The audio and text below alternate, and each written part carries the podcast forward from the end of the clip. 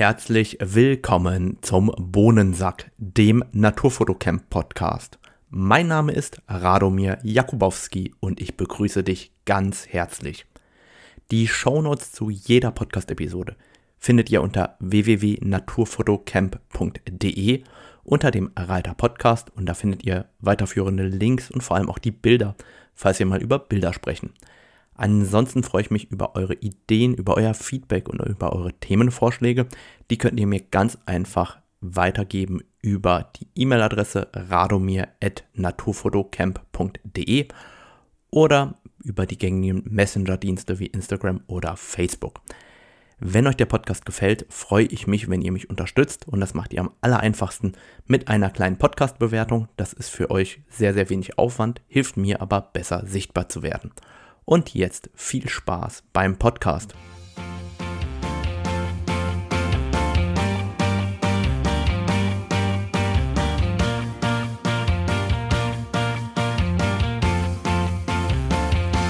Herzlich willkommen zu dieser Weihnachtsepisode zusammen mit Jan Wegener. Hi Jan, schön, dass du wieder dabei bist. Ja, schön mal wieder hier zu sein, heute aus einem Kellerraum in Melbourne. Jan, wir wollten ja immer etwas über Australien erzählen. Das vergessen wir zwar sehr, sehr oft, aber heute an Heiligabend, äh, ich, ich, ich will das unbedingt an Heiligabend hochladen, habe ich gedacht, die perfekte Frage ist, wie ist denn das Wetter an Weihnachten gemeldet in Australien? Wie viel Grad hat man so an Weihnachten und kommen überhaupt Weihnachtsgefühle auf, wenn es warm an Weihnachten ist, wenn man eigentlich in Deutschland aufgewachsen ist? Wie fühlt sich das für dich an? Also seit ich in Australien lebe, so Weihnachtsgefühl kommt eigentlich gar nicht auf. Ich glaube auch, es ist einfacher, wenn man Weihnachten im Sommer gewohnt ist, dann in die Kälte zu gehen, weil selbst hier überall haben sie auch quasi so Fake Snow und Weihnachtsmänner und alles. Während wenn man so Weihnachten im Winter gewöhnt ist, ist es schon komisch, das im Sommer zu haben und alle sind im Park und grillen und was weiß ich. Und ich muss ja sagen, ich habe ja lange in Melbourne gewohnt da fand ich es immer recht warm hier, aber jetzt, wo ich in Queensland wohne, muss ich schon sagen, kommt mir Melbourne schon recht kalt vor.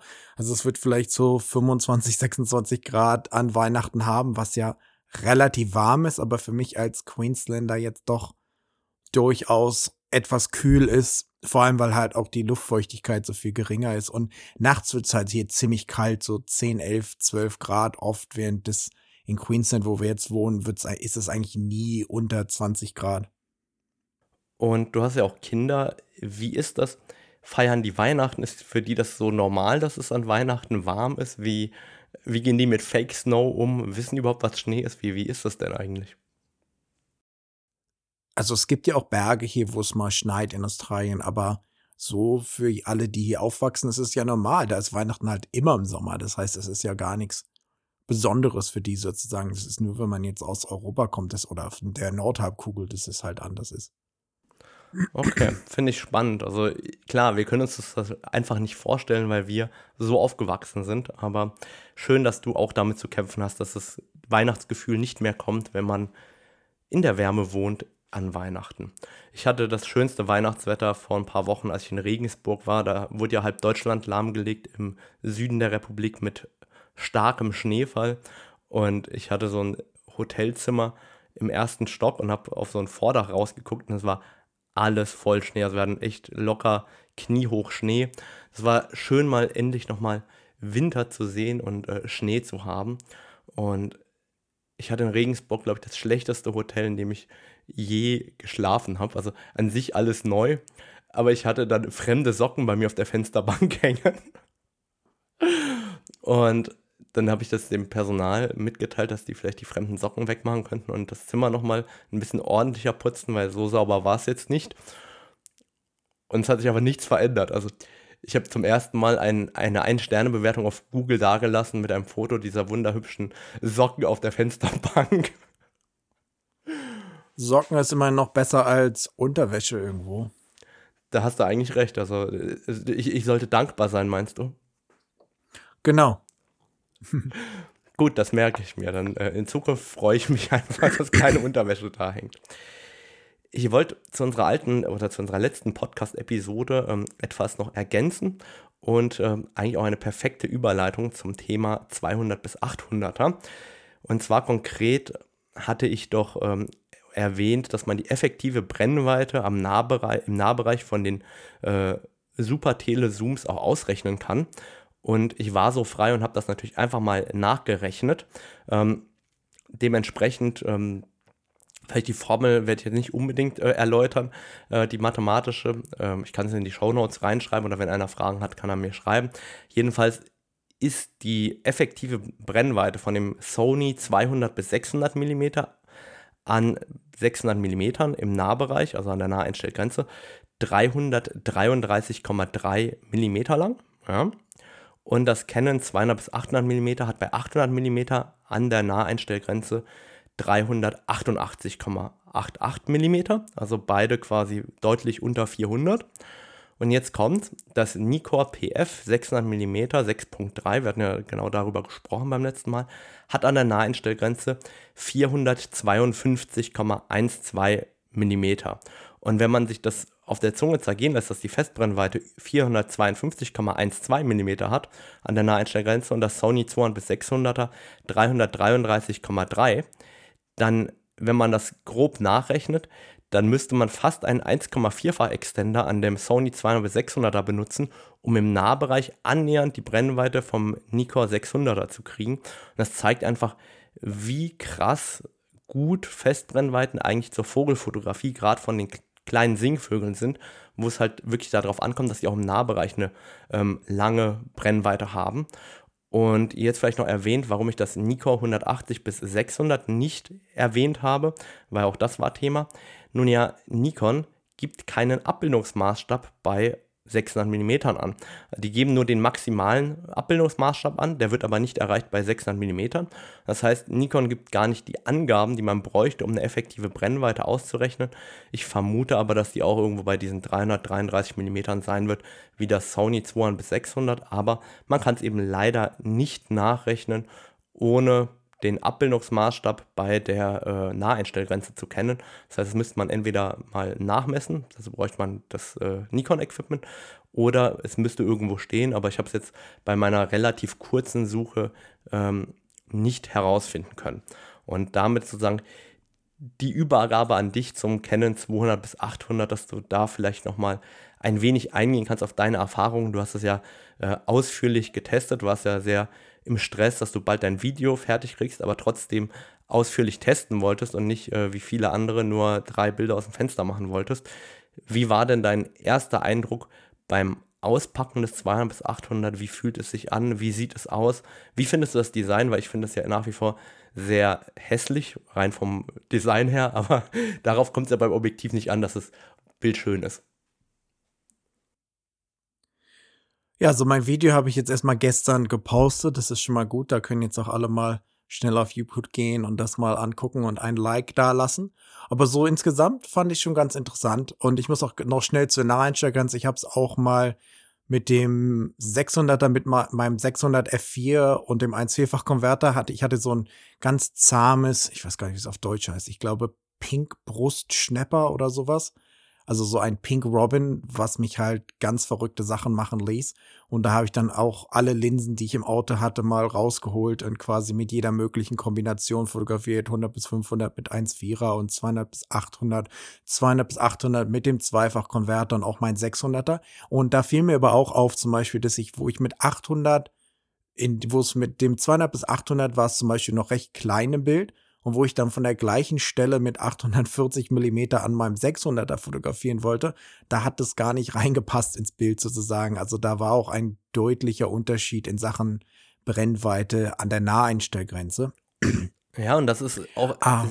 total praxisrelevant. Ich, beim 200 bis 400 von Canon, das 4.0 mit dem Einschweck-Extender, wenn du da an der Naheinstellgrenze fotografiert hast, musstest du den 1,4-fach-Konverter einschwenken, also 560 Millimeter sozusagen, aktivieren, damit du den gleichen Bildausschnitt hast wie mit dem 400 mm 2.8 mit der Festbrennweite. Und das ist das, was immer unterschätzt wird, wie krass gerade Zoom-Objektive eben im Nahbereich äh, von der Brennweite, von der effektiven Brennweite auch einbrechen. Ich verlinke da nochmal äh, vielleicht von mir äh, einen Blogartikel, wo ich das nochmal irgendwann mal zusammengetragen habe.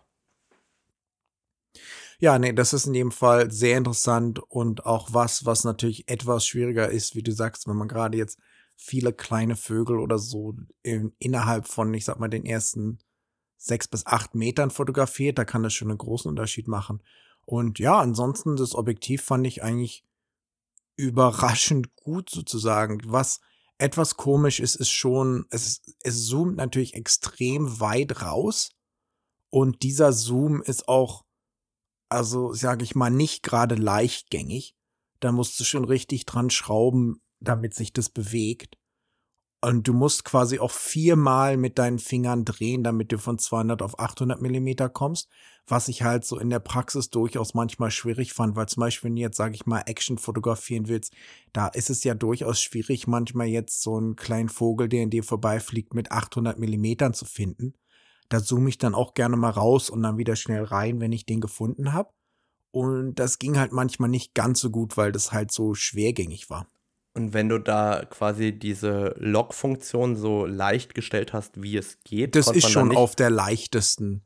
Das kommt, also wenn ich das auf die leichteste Stufe stelle und schüttel, dann kommt es eigentlich gar nicht raus. Also ist ganz anders als beim 100 bis 500. Da war es ja quasi, wenn du das auf lose stellst, dann fällt es ja quasi raus, wenn du das trägst. Während an dem 200 bis 800, da musst du schon richtig schütteln, damit sich das überhaupt bewegt, selbst auf der lockersten Funktion. Und wenn du das auf lose gestellt hast, kannst du dann nicht einfach vorne sozusagen am Tubus ziehen und so einen Schiebezoom Kannst äh, du auch, machen? aber geht dann auch nicht so richtig leichtgängig. Und es wird dann halt schon auch sehr lang, sag ich mal, so, dass dein Arm eigentlich in keiner stabilen Position mehr ist, um jetzt was gut zu belichten. Oder auch gerade für Video ist dann die Position von deinem Arm schon etwas sehr weit vorne sozusagen. Okay, das ist natürlich schade vom Handling. Und Bildstabilisierung, funktioniert die gut an dem Objektiv? Die fand ich überraschend gut, also wirklich sehr gut, vielleicht sogar besser als am 100 bis 500er, insbesondere wenn du jetzt noch einen Konverter am 100 bis 500er machst, dann ist die nicht mehr so gut, während an dem 200 bis 800, selbst bei 800 Millimeter war die ziemlich gut.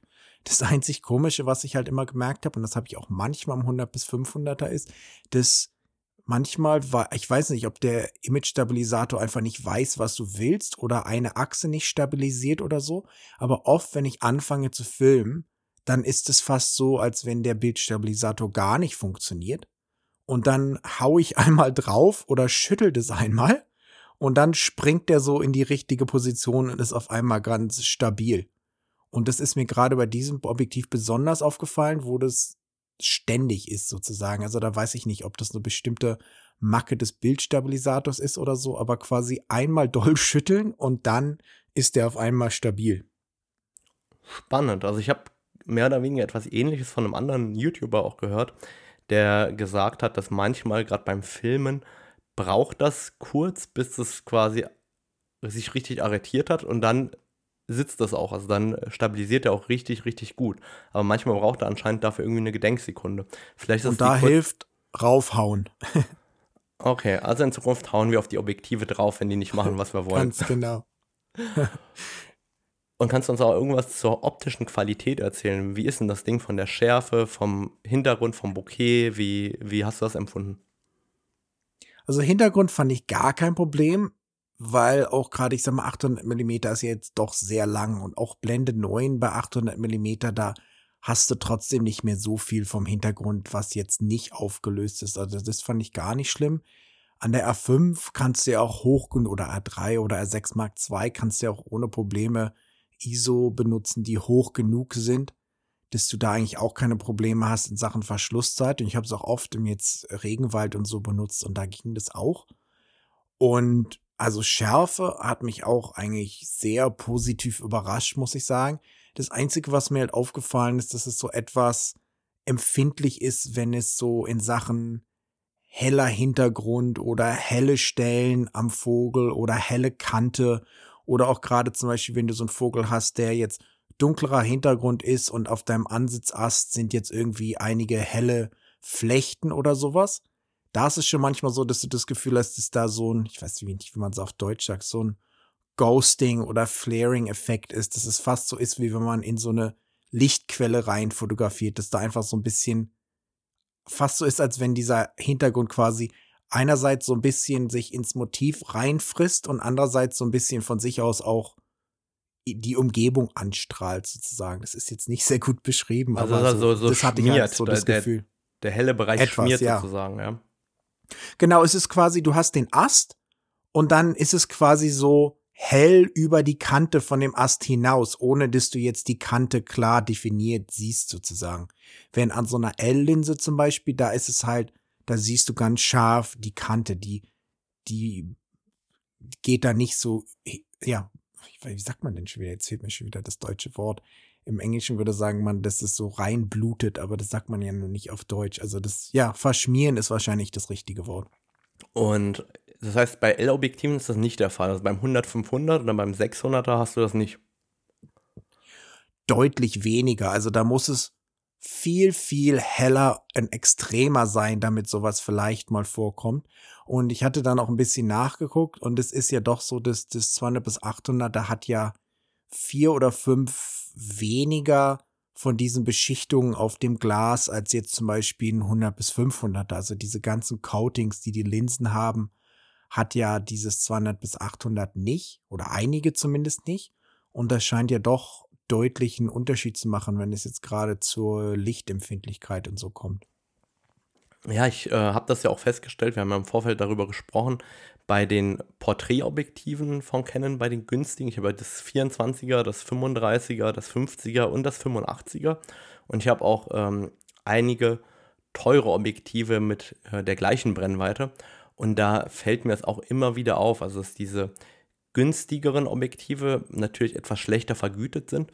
Und gerade wenn man so eine diffuse Lichtquelle im Hintergrund hat, da reicht manchmal einfach nur ein Fenster, wo an einem bewölkten Tag Licht reinkommt, dann schmiert das Licht so, so, so richtig krass. Es verschmiert so diesen hellen Bereich, als ob man mit einer Taschenlampe reinleuchten würde. Und ich finde es total interessant, auch anhand der Bilder, die du mir gezeigt hast, dass das ja auch anscheinend äh, ein Thema beim 200 bis 800 ist, durchaus, dass man sozusagen Mikrokontraste auf der einen Seite im Gefieder verliert beim 200 bis 800, als auch eben ähm, auf diesen hellen Bereichen, dass die so stark ausbrennen äh, im Vergleich zu den L-Objektiven. Da merkt man einfach, dass eine sehr gute Vergütung am Objektiv wichtig ist, eben auch für die Abbildungsfehler. Und da merkt man, glaube ich, auch überhaupt erst, warum die L-Objektive so teuer sind im Vergleich. In jedem Fall, ich sag mal, es ist jetzt nicht so, dass es was ist, wo ich jetzt sagen würde, kauft dir das Objektiv nicht, weil da die Stellen immer ein bisschen ausbrennen. Also es ist jetzt nicht so, dass es dich jetzt wirklich im Alltag extrem behindert, aber im Vergleich zu den Linsen, die ich sonst benutze, ist es mir halt an den ersten Tagen irgendwie so aufgefallen, dass da irgendwas sah halt immer anders aus in den Fotos und ich fand es irgendwie schwieriger allgemein zu belichten. Ich hatte mal das Gefühl, ich muss dunkler belichten, als ich gerne machen würde sozusagen. Und ich habe danach am Computer gesehen, dass es eigentlich daher kam, dass manche von diesen Stellen halt immer etwas zu hell waren und ich die eigentlich nur so korrigieren konnte, wenn ich halt etwas dunkler belichte. War jetzt kein Riesenproblem, aber es ist in jedem Fall was, was mir aufgefallen ist. Und overall würdest du das 200 bis 800 empfehlen oder nicht? Doch schon. Also gerade für Leute, die wissen, dass sie jetzt immer am langen Ende fotografieren, denke ich mal, hat es schon einen großen Vorteil. Und jetzt auch gerade an der R5 war das schon ganz cool, wenn du eine Linse hast, die dich halt zu 800 Millimeter bringt. Und selbst mit dem 1,4-fach-Konverter bei 1120 Millimetern und Offenblende 13 war es auch noch okay. Das ist jetzt nicht was, was du jetzt ständig einsetzen willst, gerade wenn die Tiere jetzt etwas weiter weg sind. Aber wenn du jetzt zum Beispiel so ein Porträt von einem kleinen Vogel machen willst, so wie ich das gemacht habe, da habe ich sogar mit dem Zweifachkonverter Offenblende 18 und 12.800 ISO gemacht. Und das kam immer noch sehr gut raus. Aber der war dann auch nur drei Meter von mir weg sozusagen. Ja, das vergisst man immer. Also ich habe auch früher, selbst das erste 100, 400 war mit Extendern im absoluten Nahbereich echt okay. Ich habe immer das Gefühl, wenn man Zoom-Objektive mit Extendern verwendet, wenn das Motiv dann weiter weg ist, dann merkt man oder dann wird die Qualität wirklich schlechter. Aber direkt im Nahbereich sind die Extender ja immer erstaunlich gut. Ja, in jedem Fall, das ist auch meine Erfahrung. Und Man darf halt auch nicht vergessen, ich sag mal auch gerade mit dem 200 bis 800 jetzt, es ist schon viel Brennweite. Das heißt, wenn man jetzt auch gerade unterwegs ist und ein bisschen wärmer oder man fotografiert über irgendeinen so Bach hinweg oder so, Hitzeflimmern kann dann halt auch schon immer eine große Rolle spielen, weil 800 oder 1000 Millimeter, da ist manchmal schon ganz schön große Distanz zwischen dir und dem Tier und da ist dann halt auch einfach viel Luft sozusagen, krumme Luft zwischen dir und dem, Objek äh, dem Objekt, das du fotografierst. Und würde jetzt ein 200 bis 800 Millimeter bei dir irgendein Objektiv ersetzen? Hättest du das gerne? Wo würdest du es einsetzen als jemand, der ein 100 500 hat und ein 600er hat? Also ersetzen kann es für mich nichts, aber ich hab's gerne als Ergänzung, weil das ist schon, sag ich mal, gut, wenn ich jetzt irgendwo rumlaufen will. Oder ich war jetzt auch auf dem Weg nach Melbourne, waren wir auch an so einem Ort, wo so eine Loris, ich glaube, die heißen Schuppenloris, immer in den Bäumen rumgekrabbelt sind sozusagen. Und da war das 100 bis 500 halt einfach zu kurz. Das 600er wollte ich nicht rausholen, weil das einfach zu lang ist und zu unhandlich, das Freihand zu benutzen. Und da waren auch lauter Leute in dem Park. Da weiß ich halt auch, wenn ich da das 600er raushole, da regnet es dann auch Kommentare ohne Ende. Da wäre jetzt zum Beispiel so ein 200 bis 800, was ja immer noch recht handlich ist und nicht so megamäßig auffällt, ganz gut gewesen, weil ich halt auch gerade an der R5 schon dann 300 Millimeter mehr Brennweite gehabt hätte.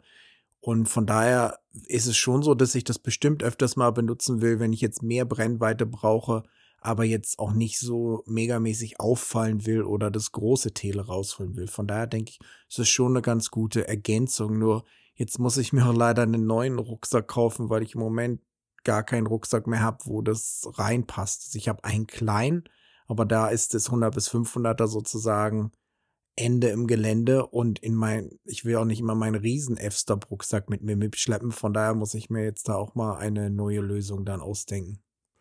Und warum würde das das 100-500 nicht ersetzen bei dir? Na, ich sag mal, es ist ganz einfach. Der Unterschied von 100 bis 200 Millimeter ist 100 Prozent im unteren Bereich. Das heißt, der Unterschied ist brachial groß wenn jetzt, wenn ich das 1,4-facher Konverter ans 100 bis 500er mache, dann habe ich halt das Problem, dass ich nicht mehr den ganzen Zoom-Bereich habe, was nervig ist. Aber der Unterschied zum Beispiel von 7 bis 800 Millimeter ist nur 14 Prozent. Und so wie ich das 100 bis 500 benutze, ist es halt, dass ich den unteren Bereich oft brauche. Und der andere Grund ist einfach, ich kann zum Beispiel, wenn ich irgendwo hinfliege mit dem 600er und dem 100 bis 500er, die passen beide in meinen F-Stop-Rucksack zum Fliegen rein. Während mit dem 800er und auch gerade weil der Objektivfuß nicht abnehmbar ist an dem 800er, hätte ich halt überhaupt keine Chance, die beiden zusammen in den Rucksack zu kriegen. Das heißt, von der Handlichkeit her und der Flexibilität ist so ein 100 bis 500er halt schon schwer zu schlagen. Ja, das ist auf jeden Fall so. Und ich habe das, glaube ich, schon mal erwähnt. Gerade in meinem ähm, Workshop-Kundenkreis habe ich ja viele, die mit dem Sony 200 bis 600 mm eigentlich eingestiegen sind in die Tierfotografie. Und immer, wenn die sich irgendwann ein 400 mm 2.8 oder 600 mm 4.0 gekauft haben, also ein großes Supertele, haben sie immer auch irgendwann das 200 bis 600er verkauft und das 100 400 gekauft von Sony, weil das 100 400 eben einfach von der Packgröße so viel kompakter ist ähm, als das 200 bis 600.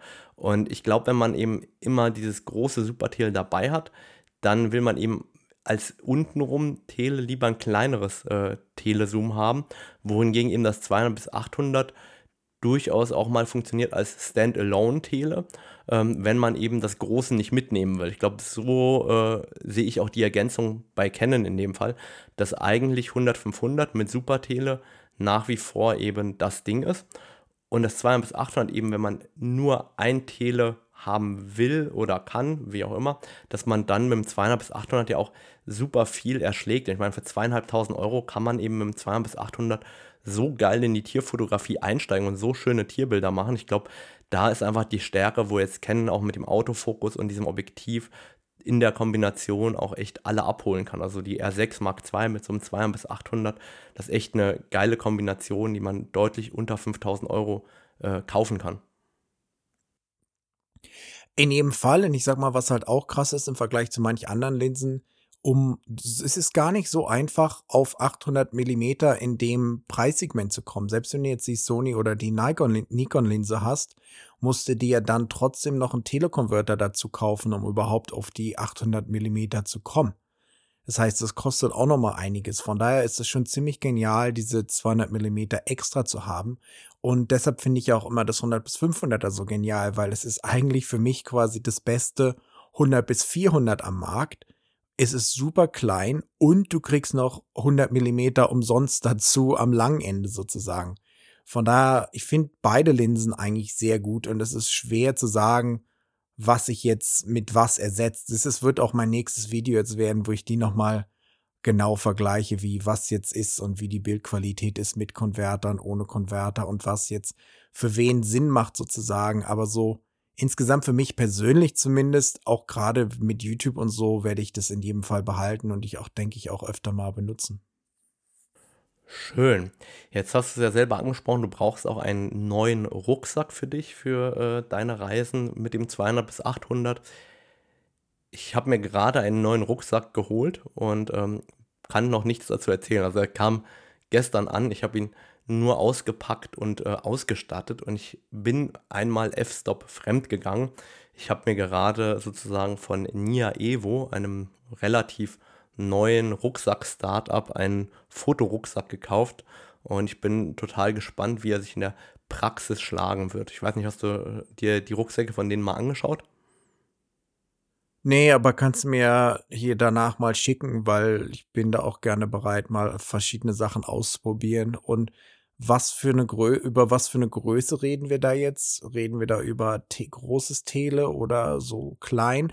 Weil ich habe ja im Moment immer, mein Lieblingsrucksack ist ja eigentlich der, Moment zumindest der F-Stop Guru Ultra leicht, weil dort schaffe ich es, dass ich mein 100 bis 500 da reinkriege, eine zweite Kamera, mein Atomos Ninja zum Aufnehmen und dann kann ich oben noch entweder meine Drohne reinpacken oder eine R3 mit 24 bis 105. Das heißt also, ich packe den immer pervers voll, wiegt auch dann eine Tonne, aber er ist halt so klein und leicht und trägt sich immer noch sehr gut. Von daher bin ich da ein großer Fan. Aber jetzt so 800, da hast du halt keine Chance da reinzukriegen. Selbst das Nikon 600 PF hast du auch nicht mehr reingekriegt. Das passt gerade, da passt genau die Kamera, also eine R5 mit dem 100 bis 500er dran mit umgestülpter Sonnenblende sozusagen. Okay, also es ist so, es gibt den in drei Größen von Nia Evo. Es gibt einmal 60 Liter, es gibt 36 Liter und es gibt 26 Liter. Hängt also so ein bisschen davon ab, was du brauchst. Ich habe natürlich erstmal den größten geholt, den 60 Liter mit dem größten ähm, ICU, beziehungsweise den heißt das RCI. Ähm, und da kommt noch ein neueres RCI im Februar raus, ähm, wo dann auch das 600er reinpasst, also ein ganz großes. Das äh, hole ich ja natürlich auch, sobald das rauskommt. Um, und was mir gut an diesem Rucksack gefallen hat, erstmal ist, dass der wasserdichter aussieht als das, was ich bis dato von F-Stop hatte. Zumindest hat mir das ein Freund äh, gesagt und einer unserer Podcast-Hörer hier. Shoutout an Markus an der Stelle. Ähm, und was mir ganz gut gefällt, ist oben ähm, hast du so eine Art Stoffrolle, wie du es eigentlich aus äh, Kanu-Rucksäcken kennst. Da kannst du einfach reinstopfen, was du willst und klippst es dann zu und rollst, oder, oder kannst es halt einrollen, jetzt das obere Fach und dadurch ist der auch noch Fluggepäck tauglich. Das waren so zwei Dinge, die mich daran ähm, interessiert oder gereizt haben. Und der kam, wie gesagt, erst gestern an. Das heißt, ich habe jetzt äh, mal das äh, ICU reingesteckt und so einmal an allen Reißverschlüssen gespielt. Das heißt, ich kann noch gar nicht viel zu dem Rucksack erzählen, aber ähm, das wird natürlich kommen, sobald ich da äh, die passenden Insights habe, werde ich äh, berichten, wie der mir gefallen hat. Aber ich kann mir gut vorstellen, dass der dir auch taugen könnte. Und der kleinste, habe ich gerade auf der Website gesehen, wird gerade im Mega-Sale verkauft, irgendwie mit äh, 60% Rabatt. Vielleicht kannst du ja den, den, ganz kleinen holen und gucken, ob der deinen äh, Guru von F-Stop ersetzen kann. Ich bin nach 13 Jahren oder 12 Jahren, die ich nur F-Stop-Rucksäcke benutzt habe, gespannt, ob mich das überzeugen wird oder nicht. Äh, wie gesagt, ich kann eigentlich echt noch ganz wenig sagen. Es, war, es ist jetzt ein Versuch und damit werde ich das ähm, eben demnächst auch ähm, austesten öffnet der sich auch, also auf dem Rückenteil, so wie so ein Off-Stop-Rucksack? Genau, der, vom Konzept ist der ganz genau, der öffnet sich ähm, wie der F-Stop auf der äh, Rückenseite und ähm, der wird dann innen festgeklettet. Das funktioniert ein bisschen mit ein bisschen weniger Gefriemel als bei F-Stop. Ähm, man merkt aber auch, dass derjenige, der die entwickelt, früher für F-Stop gearbeitet hat. Das heißt, ich glaube, dass viel Know-how aus der Entwicklung äh, da mit rüber geflossen ist. Und bis dato, wie gesagt, gefällt der mir vom Design ganz gut. Was mich gestern direkt abgeholt hat, war der, äh, du hast ja einen Beckengurt und du hast ja immer einen ähm, Brustgurt. Und bei F-Stop kannst du jetzt den Brustgurt immer hoch und runter schieben. Und bei mir verschiebt er sich immer. Und beim ähm, Nia Evo kannst du den quasi äh, du, du fixierst den quasi auf einer Höhe. Da sind so ganz viele Löcher am, äh, an deinem Gurt und dann kannst du den quasi immer an einer Stelle reinklippen und damit wandert der Brustgurt nicht mehr hoch und runter und der Rucksack ist höhenverstellbar. Das heißt, du kannst ähm, einstellen, wie hoch der sitzen soll. Das geht bei den F-Stop-Rucksäcken auch nicht. Das finde ich ganz cool. Aber ich, wie gesagt, ich war ja immer auch zufrieden mit den F-Stop-Rucksäcken und da bin es auch weiterhin. Und das heißt, ich muss jetzt mal ausprobieren, ob das jetzt besser ist, ob das quasi äh, an irgendeiner Stelle mich mehr abholt für die Zukunft oder nicht. Das wird eigentlich vermutlich erst in ein paar Monaten ein Update kommen können, weil ich schätze mal, ich brauche mindestens ein halbes Jahr, bis ich feststelle, so richtig in der Praxis, ob mich das abholt oder nicht. Das ist ja die Frage, die ich mir dabei natürlich stelle. Und wie groß ist das Fach hinten? Weil das ist eigentlich immer, was mich am meisten bei den F-Stop-Rucksäcken stört dass man da immer mit diesem Drahtbügel innen drin kämpfen muss, um jetzt eine Kamera an die Seite zu stecken. Oder auch wenn man so ein 600er da reinschiebt, da musst du immer ganz schön kämpfen, um das überhaupt reinzukriegen. Also dazu kann ich ja A noch nichts sagen, weil es diese große ICU noch nicht gibt, also RCI. Das heißt, ich kann, kriegt ja noch gar kein 600er rein. Ich würde sagen, die Öffnung ist breiter, weil es dieses Metallgestänge zumindest so offenkundig nicht gibt. Ich muss mir jetzt noch genauer angucken, wie dann eben auch das Tragesystem äh, im Alltag ist, ob das ähnlich gut oder schlecht ist. Das, da kann ich halt echt noch eigentlich gar nichts zu sagen. Von daher ähm, bin ich da an der Stelle noch überfragt. Aber ich kann tatsächlich mal äh, nachher nach unserem Podcast nachmessen äh, mit dir in der Hosentasche und sag dir dann ganz genau Bescheid, äh, ob die Öffnung wirklich breiter ist oder nicht. Interessiert mich jetzt auch. Also können wir ja gleich nachher im Anschluss nochmal für, für Weil das ist machen. wirklich das Schwierigste für mich. Ich habe ja den F-Stop, ich habe den, wie sagt man, Ajna oder Anja, weiß ich nicht genau. Und dann, was der andere, Saka, der größere und dort mit der Extra Large ICU, den Ajna, heißt der so? Weiß ich nicht genau. Ähm, da da stecke ich ja immer die Extra Large ICU rein, wenn ich fliegen will. Aber da ist es dann schon wirklich schwierig, überhaupt, schwierig, überhaupt irgendwas auch an die Seiten reinzukriegen, weil ich halt immer schon das Gefühl habe, dass dieses Loch hinten relativ klein ist. Aber ansonsten finde ich die ganz gut. Aber ich denke auch gerade mit Rucksäcken, das ist schon ganz gut, wenn man auch mal wieder etwas neue Innovationen sieht? Ja, also ich äh, wollte das gerade quasi nachmessen, aber ich kriege jetzt kein Maßband in der Geschwindigkeit hier hergezaubert, dass ich das während der Podcastaufnahme machen kann. Machen wir im Anschluss, können wir ja gerne nachreichen. Ich habe gesehen, dass du ähm, in den letzten Tagen sehr rabiat umgegangen bist mit deiner äh, Canon EOS R5. Du hast oben das Displayglas äh, zum Springen gebracht. Das habe ich ja noch nie geschafft. Von daher, wie bekommt man denn das Displayglas oben auf der Canon EOS R5 zerbrochen? Das war eigentlich sehr unangenehm und ich habe es auch erst gar nicht gemerkt. Ich habe einfach, ich habe, also ich habe ein YouTube-Video machen wollen, was ich jetzt noch nicht fertig habe, aber da bin ich gerade beides fertig zu machen. Da habe ich so eine coolen Fruchttauben fotografiert, wo die an so Palmfrüchten fressen, noch bei uns in Queensland. Und da habe ich dann halt zig Rucksäcke und Tripods, also Stative, dahin schleppen wollen. Und dann habe ich halt mein 600er am Fuß gehalten.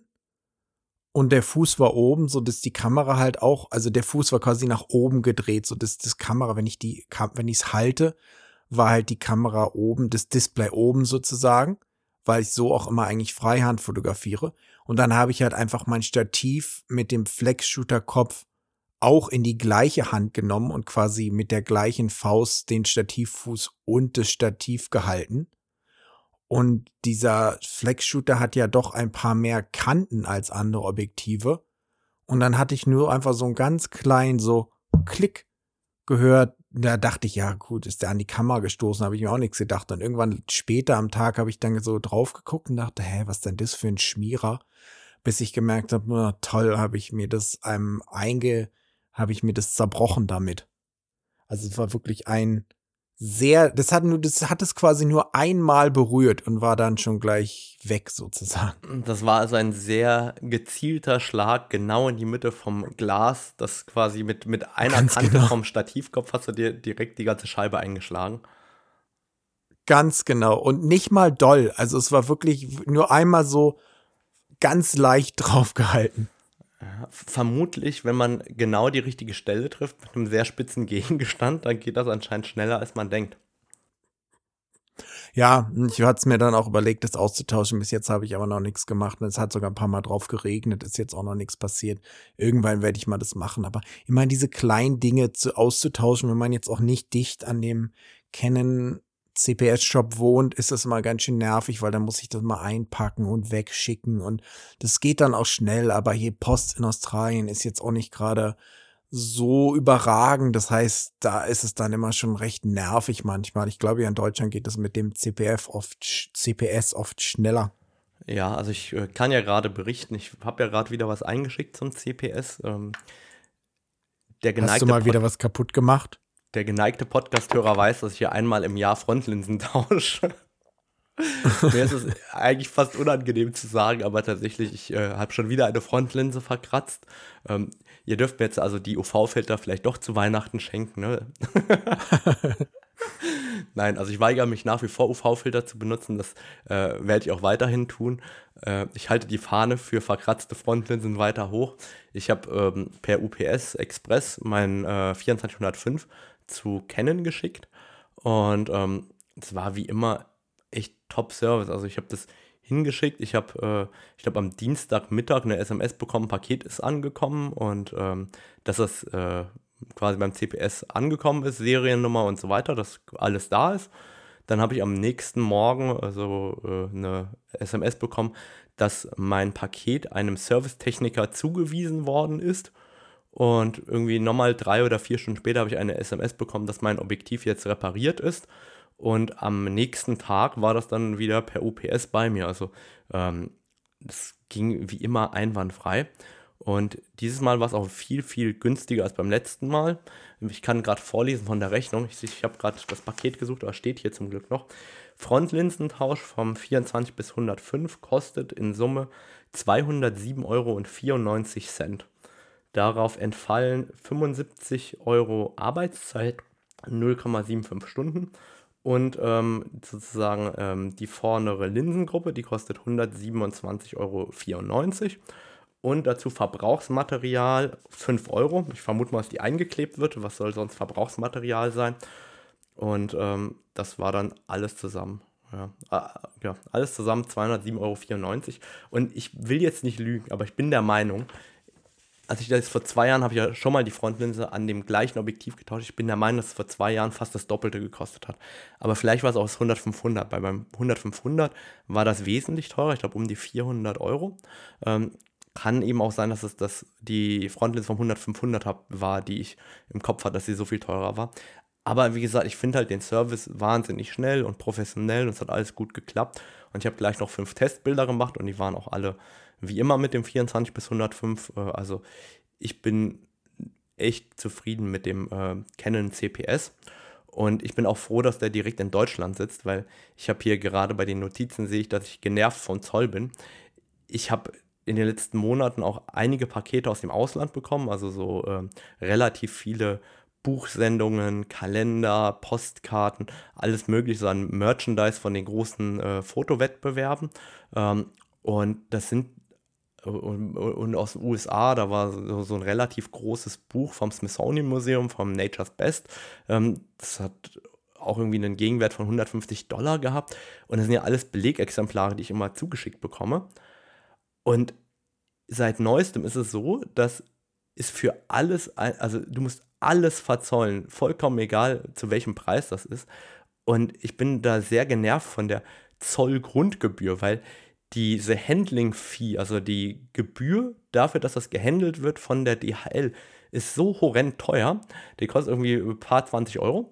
Das heißt, bei jedem Buch, das kommt, zahle ich ungefähr 30 Euro Zoll. Also ob das jetzt am, am Ende des Tages sind irgendwie 6 Euro Zoll und Steuern oder mal 8 Euro, also zu vernachlässigende Beträge, aber zusammen mit dieser Handling-Fee ist das immer direkt 30, 35 Euro. Und zwar jedes Mal. Ich bin eigentlich relativ genervt davon, dass, am Ende, dass ich am Ende des Tages quasi für jede Buchsendung, die ein Belegexemplar enthält, jedes Mal irgendwie 30, 35 Euro zahlen muss. Und ich beschwere mich auch jedes Mal darüber direkt ähm, an die DHL, dass es ein Belegexemplar ist und dass die Zollpapiere das auch ausweisen und die ignorieren das und du musst das bezahlen, ansonsten schmeißen die es halt weg. Da bin ich ja doch froh, dass ich in Australien wohne, weil hier wird eigentlich immer alles einfach durchgewunken. Also unter 1000 Dollar sowieso. Und auch oft, wenn ich jetzt mal, ich kaufe immer ähm, Festplatten in den USA, die sind bisher auch immer durchgewunken worden. Und ja, da bin ich natürlich ganz froh. Ja, also es ist jetzt seit neuestem so. Und ich meine, mir geht es ja da gar nicht darum, dass ich Dinge nicht verzollen will, die ich gekauft habe. Das ist ja vollkommen okay. Aber halt gerade bei Büchern, die du einfach als Belegexemplar ausgewiesen quasi mit einem Wert und dann 0 Euro Rechnungsbetrag, dass ich die halt verzollen muss, das geht mir halt mega auf den Sack. Also muss ich einfach so sagen. Ja, ein Freund, Freund von mir in Kanada meinte auch, ihm hat eine, der hat eine Antarktisreise gemacht und dem hat auch eine Firma ein paar Handschuhe, Testexemplare mitgegeben, um damit ein paar Videos zu machen und so. Und das hat ihn trotzdem fast 200 Dollar dann gekostet an Gebühren, die er zahlen musste. Und das ist natürlich dann immer etwas doof, wenn man eigentlich gar nichts dafür bezahlt und dann trotzdem noch mal so viel dafür bezahlen muss. Ja, das finde ich auch. Also das, äh, ja, ich, ich bin davon einfach genervt, aber auf der anderen Seite muss man es ja auch machen, vermutlich, sonst würden sie es ja nicht machen. Ich bin trotzdem genervt. Ich habe übrigens festgestellt, dass ähm, ich reich bin. Ich habe dir doch neulich einen Link geschickt zum Stativ bei eBay. Und ähm, ich fand es sehr interessant, dass Stative im Wert steigen können. Ich habe ja ein Gizzo äh, Ocean Lock mir früher mal gekauft. Das war das teuerste Gizzo-Stativ, das je gebaut worden ist. Das Gizzo GT 5542 LOS. Auch nach wie vor finde ich vielleicht das beste Stativ, das je gebaut worden ist. Und es wurde nur ganz kurz angeboten. Das hat damals 2400 oder 2500 Euro gekostet. Und dann ist es vom Markt verschwunden, weil es vermutlich zu teuer war. Und jetzt kostet das bei eBay 5000 Dollar. Wer kauft denn ja, die Frage ist, ob das auch jemand, wahrscheinlich niemand. War das zum Versteigerung oder zum Sofortkaufen für 5000 drin? Nee, das ist ein Sofortkaufpreis von 5000 Dollar. Na, das könnte auch sein, dass das vielleicht sehr lange drin stehen wird. Du meinst Aber so, ich, ich muss das sagen, ich. Du meinst, ich bin noch gar nicht kannst reich? du ja auch mal probieren. Du kannst ja mal probieren zu verkaufen. Ja, ich behalte meins. Ich muss, ich muss ja sagen, ich benutze Stative schon deutlich weniger eigentlich. Ich habe auch sehr abgespeckt in Sachen Stative. Es ist zwar immer noch gut, auch gerade wenn ich jetzt Videos mache, brauche ich es schon noch, aber jetzt gerade für Fotos muss ich sagen, ist Freihand doch auch immer eine ganz gute Sache. Ja, also gerade mit den Teles fotografiere ich auch immer, immer mehr Freihand. Wie ist es eigentlich bei dir mit Akkus? Nutzt du da die Original-Akkus oder nutzt du Fremdhersteller-Akkus? Ich benutze nur Original-Akkus, weil ich habe eigentlich immer nur schlechte Erfahrungen mit Fremdherstellern gemacht. Und ich habe es auch oft, dass Leute mir sagen, oh, meine Kamera funktioniert nicht und das funktioniert nicht und das funktioniert nicht. Und wenn ich dann sage, ja, ist das ein richtiger Akku, sagen sie nee. Und oft, wenn sie einen richtigen Akku reinmachen, geht auf einmal alles. Also da ist bei mir so, dass ich zumindest meine Erfahrung ist, ich weiß nicht, vielleicht habe ich auch immer die falschen Akkus gekauft oder so, aber da mache ich nur gar nichts. Also da kaufe ich einfach die normalen, weil ich habe auch keine Lust, dass mir so ein Akku auf einmal abbrennt oder nicht lädt oder was weiß ich. Das ist so ein bisschen wie Speicherkarten. Da will ich mir auch nicht die billigste Variante kaufen.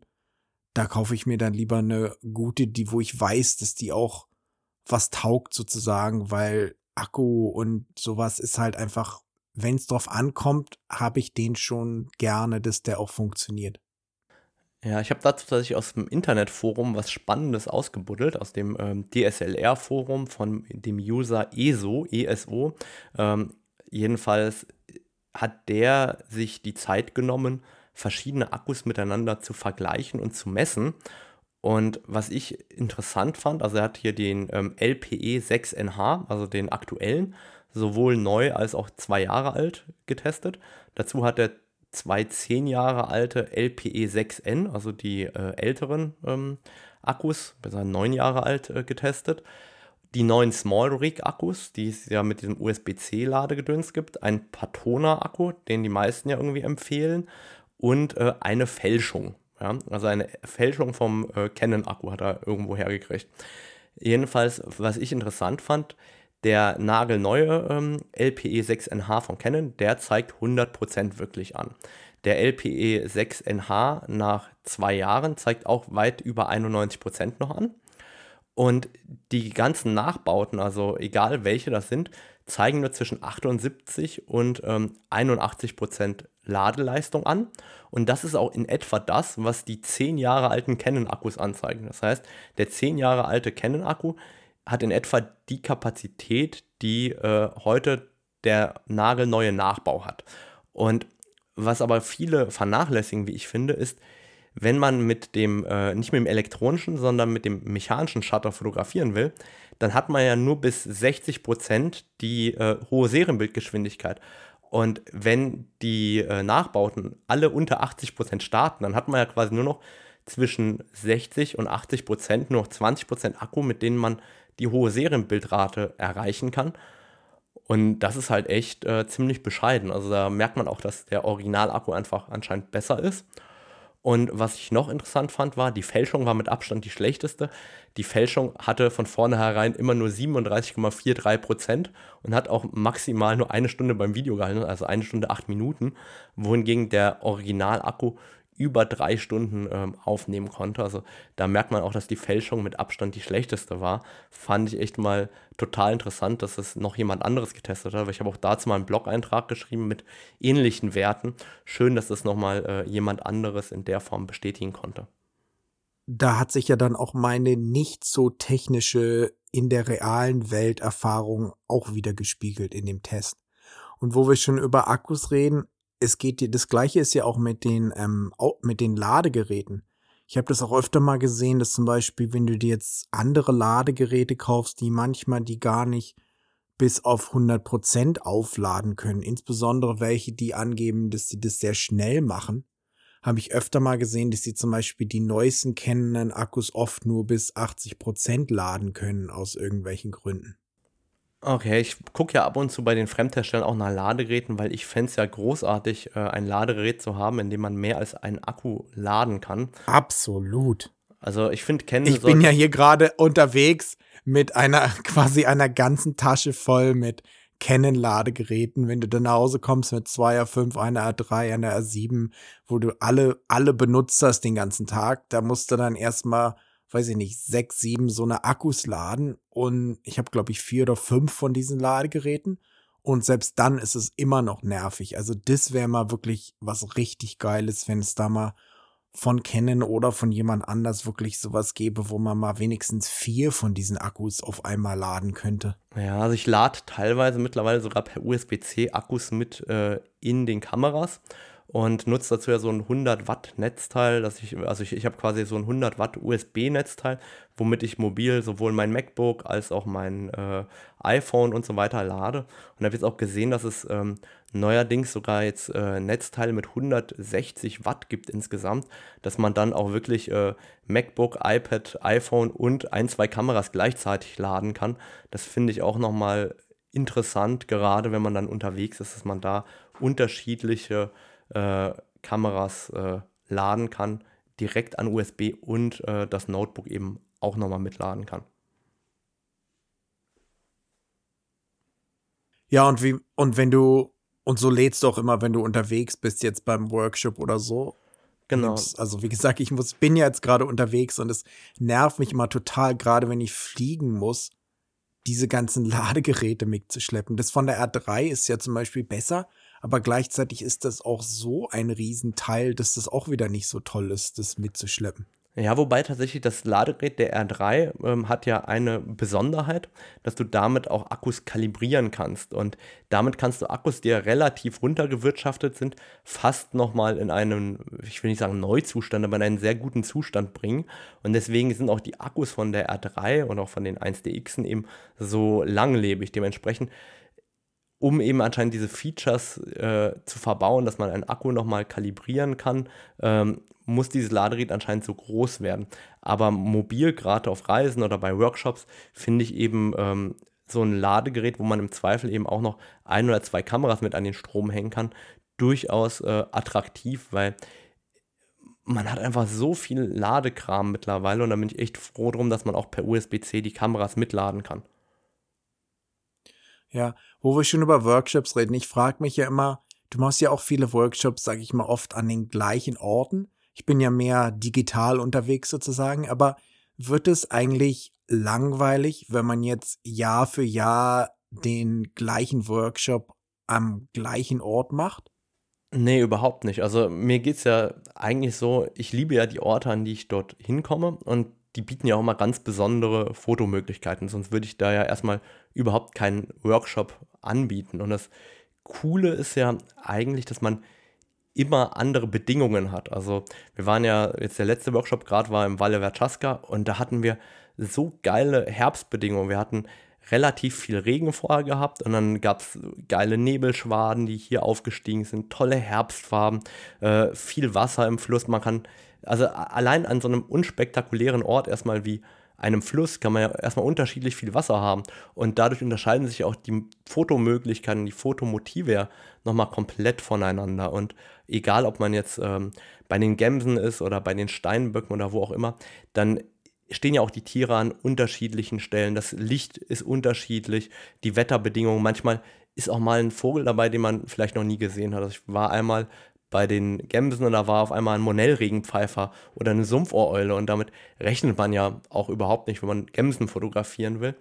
Und diese Orte, die besuche oder die habe ich ja vorher meistens alleine sehr, sehr oft besucht, weil die so toll sind, so schön sind und immer besondere Fotomöglichkeiten bieten. Und da geht auch immer mein Herz auf, erstmal A, zurückzukehren. Ähm, so, so verrückt wie es klingt, ich habe gestern nochmal so Bilder aus diesem Jahr auf dem Handy als ähm, Rückblick von dem Jahr gesehen. Und da waren auch viele Bilder aus den Alpen dabei. Und dann hatte ich so dieses, diese Gerüche der Kräuter in, den, in der Nase, wie es da riecht und habe mich so richtig gefreut darüber. Also ich habe da, ich, ich merke einfach, wie viel Leidenschaft bei mir immer so dranhängt. Und dann kommen ja auch immer total coole Leute mit. Also meine Workshop-Gruppen. Ich habe ja wirklich das Glück, dass ich Teilnehmer habe, die da richtig Lust drauf haben und die in der Fotografie aufgehen und die alle was dazu lernen wollen und die da wirklich ähm, gemeinsam auch so viel Spaß haben und sich so schön weiterentwickeln. Und viele kommen ja auch ähm, jedes Jahr wieder zu verschiedenen Workshops, um eben das mitzuerleben und sich weiterzubringen. Und ich freue mich halt auch immer, wenn ich diese Lernkurve über die Jahre sehe. Also ich habe teilweise Teilnehmer dabei, ähm, die bei mir mehr oder weniger das Fotografieren gelernt haben von, sie haben ihre erste richtig gute Kamera gekauft und heute teilweise bei äh, Wettbewerben bei großen namhaften Gewinnen. Und dann bin ich auch teilweise richtig stolz auf diejenigen, weil einfach diese Lernkurve, ja, also es, also es erfüllt einen, ich will nicht sagen mit Stolz, weil ich meine, ich habe ja nur einen Teil beigetragen, aber ich finde es einfach cool, dass man dann die Menschen auch bereichern kann dadurch, was man da macht, weil die haben ja auch Freude dran, sonst würden sie ja nicht so viel Zeit dort rein investieren. Es stimmt schon, es ist in jedem Fall ein guter Weg zu lernen. Ich war jetzt nicht bei vielen Workshops, aber ich habe vor zig Jahren auch mal einen Workshop gemacht, der schon doch auch die Grundlagen für vieles gelegt hat, was ich jetzt immer noch mache. Das heißt, da konnte ich doch in einer sehr kurzen Zeit doch sehr viel lernen. Das war halt bei jemand, der so mein Idol war früher und das war der erste Workshop, den er jemals gemacht hat. Und da hatte ich mich dann auch gleich eingeschrieben. Das war in Amerika und ja, war schon gut. Da konntest du doch in recht kurzer Zeit Sachen lernen, die du so manchmal sonst vielleicht nie oder viel schwieriger lernen würdest. Ja, ich frage mich das tatsächlich relativ oft, wie unsere Lernkurve gewesen wäre, wenn es am Anfang ähm, mehr Workshops, mehr YouTube und so weiter gegeben hätte. Weil als ich angefangen habe, hatte ich ja nur die Bücher, die für analog geschrieben waren und ich habe schon digital fotografiert. Da war ja gerade der Umbruch, da gab es ja noch nicht mal Bücher zu dem Thema so richtig. Und dementsprechend durfte ich alles selber lernen. Ich meine, du hast ja mit mir mehr oder weniger auch angefangen, von daher ging es dir ja ähnlich. Ich frage mich, ob wir heute viel schneller gelernt hätten und vor allem aber auch, ob wir unsere eigene Art zu fotografieren so gefestigt hätten, wenn man so viel schneller gelernt hätte. Also was wäre aus uns geworden, wenn wir andere Mittel gehabt hätten? Das ist, finde find ich, eine interessante Frage manchmal in meinem Kopf. Ja, das ist bestimmt interessant. Ich sag mal, es hätte mir schon sehr geholfen, mal ein paar mehr YouTube sowie meinen eigenen Channel zu gucken. Und andererseits ist natürlich klar, wenn du dir selbst was beibringst, es dauert oft länger, aber dadurch lernst du Sachen vielleicht auch manchmal intensiver oder du musst es halt selber mehr rausfinden. Ich meine, früher wusste auch keiner, welche Einstellungen die jetzt an der Kamera machen musst oder so. Das war auch viel schwieriger rauszufinden. Jetzt gibt's da zig YouTube-Videos dafür und selbst damals, das war ja auch schwierig. Ich meine, ich muss sagen, einig, ein, noch fange ich nochmal an. Ich muss sagen, es war aber auch einfacher in einer gewissen Zeit, weil es heutzutage doch sehr schwer ist, eigentlich wirklich richtige Bildkritiken zu bekommen. Ich sag mal, da waren diese Internetforen früher schon recht gut. Es war manchmal ziemlich harsh, sag ich mal, aber gleichzeitig, wenn du dort ein Bild hochgeladen hast, waren auch die Leute bereit, dir doch wirklich Feedback zu geben. Während das gibt's jetzt eigentlich gar nicht mehr. Ich meine, du postest auf Instagram, da kriegst du halt einmal 100 Likes, einmal 10.000 Likes, aber du lernst nicht so viel, wie du damals in diesen Foren gelernt hast eigentlich. Ja, da hast du echt recht. Also das äh, habe ich eigentlich vergessen, dass das auch so wertvoll war und das höre ich auch immer wieder von Workshop-Teilnehmern, die dann rausgehen aus der Bildkritik in den Workshops und sagen, es hat mir mal richtig was gebracht, weil man so wenig Kritik heute bekommt. Und es gibt eigentlich diesen Ort, wo es Kritik gibt, gar nicht mehr. Ich kann mich auch noch erinnern. Den gibt es nicht mehr, nee. Früher hatten wir ja ICQ und später Skype. Und da war ich dann immer verlinkt mit Leuten wie dir oder mit dem Stevie und so weiter. Und dann haben wir immer uns ständig Bilder hin und her geschickt und zerpflückt. Und äh. Tatsächlich habe ich das neulich so vermisst, dass ich äh, gerade eine WhatsApp-Gruppe mit äh, drei ganz jungen äh, Naturfotografen, die ich fotografisch sehr schätze, gegründet habe. Und ähm, wo wir eben auch äh, Bilder drin diskutieren können äh, oder auch Bearbeitungen oder so. Wenn du willst, äh, kann ich dich ja mit dazu einladen, wenn du da Bock drauf hast. Weil ich bin. Ja, klar. Ich hatte auch die Idee, dass ich da selber nochmal profitieren kann von den Jungen, weil ähm, die sind quasi 17 äh, bis 20. Und ich glaube halt einfach, dass heute jemand, der 17 bis 20 ist, eine gefühlt, andere Sicht Gefühlt hat. sind wir ja auch noch, gefühlt sind wir ja auch noch 17 bis 20. Ja, ähm, der Körper sagt aber langsam was anderes. Nur, nur im Kopf sind wir genauso, äh, genauso wie früher. Da gibt es, mir, mir, hat sich das, der Anfang von einem Buch sehr eingeprägt. Es gibt ähm, zwei Bücher. Einmal, ähm, oh shit, jetzt fallen mir die Namen nicht einfach mal.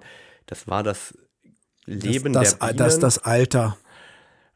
Es ärgert mich jetzt. Ich, ich kann mich genau an den Einstieg, äh, äh an den äh, also an den Einstieg in dieses Buch erinnern und mir fällt das nicht mehr. Ah, stimmt, das waren die Geschichte der Bienen und die Geschichte des Wassers. Ich glaube, so hießen die beiden Bücher von einem, ähm, ich weiß nicht, ob das ein norwegischer oder schwedischer Autor war. Jedenfalls ähm, beginnt dieses Buch aus der Perspektive von einer ganz alten Frau. Und die alte Frau beschreibt, wie alle mit ihr so komisch und anders umgehen, obwohl sie doch im Kopf immer noch die gleiche junge Frau und das gleiche Kind ist wie früher und sie versteht eben nicht, ich glaube, die war so in, in der Beschreibung so über 100 oder um die 100 und dass alle anders mit ihr umgehen, aber sie ist doch in ihrem Kopf immer noch die gleiche Person und warum gehen die anderen jetzt so, so anders mit mir um? Und ich glaube, das passiert bei uns im Kopf immer so. Wir fühlen uns, glaube ich, immer wie 20, aber in Wahrheit ähm, altern wir irgendwie doch vor uns hin. Wir, wir reifen natürlich nur, Jan, also du und ich. Genau. Und es ist ja jetzt nicht schon fast 20 Jahre her, dass wir 20 waren. Genau, das äh, ist nicht so. Du, Jetzt hast du ja vorhin noch gesagt, dass wir zum Schluss auch noch abstimmen werden, was unser Lieblingsobjektiv des Jahres ist. Genau. Hast du das noch vor, uns damit zu beglücken? Ja klar, ich, ich finde jetzt nach Weihnachten, jetzt haben wir alle äh, unsere Geschenke ausgepackt und ähm, haben festgestellt, dass wir tolle Bargeldgeschenke bekommen haben und jetzt müssen wir doch das geilste Objektiv des Jahres kaufen. Was ist denn aus deiner Sicht oder was ist denn dein Lieblingsobjektiv dieses Jahr gewesen, wenn du sagen würdest, das war das geilste Objektiv des Jahres? Ich habe einen Tipp, welches das war. Ähm, bei dir? Na, da tippe ja mal zuerst okay, und dann, dann sage ich, werde ich das mal ähm, auflösen. Dann ist es auch gut. Du tippst bei mir und ich tippe bei dir. Also mein Tipp ist, dass dein Lieblingsobjektiv dieses Jahr das Nikkor PF 600 mm 6.3 war. Da hast du recht und das war eigentlich auch zu einfach, aber es ist wirklich so, das hat mich schon am meisten überrascht und überzeugt und ich bin auch mal noch so halb am überlegen, mir das zu kaufen. Jetzt, wo ich das 200 bis 800er habe, ist es nicht mehr ganz so aufdringlich sozusagen, aber trotzdem, das fand ich schon wirklich geil, muss ich mal sagen und ich hoffe mal, dass vielleicht auch Canon da noch mal was nachlegen wird in Sachen DO-Objektive. Also ich grinse innerlich in mich hinein, dass ich es direkt erraten habe. Jetzt bin ich gespannt, ob du es bei mir errätst. Bei mir ist es vielleicht sogar einen kleinen Tacken schwieriger. Bei dir ist es in jedem Fall viel schwieriger, weil im Moment kann ich mir nicht mal vor Augen führen, was du dir dieses Jahr überhaupt gekauft hast. Ähm, vielleicht das neue 100er Makro. Fast. Ich finde das neue 135er L, das 135 mm ah, 1.8. Jetzt, wo du es sagst.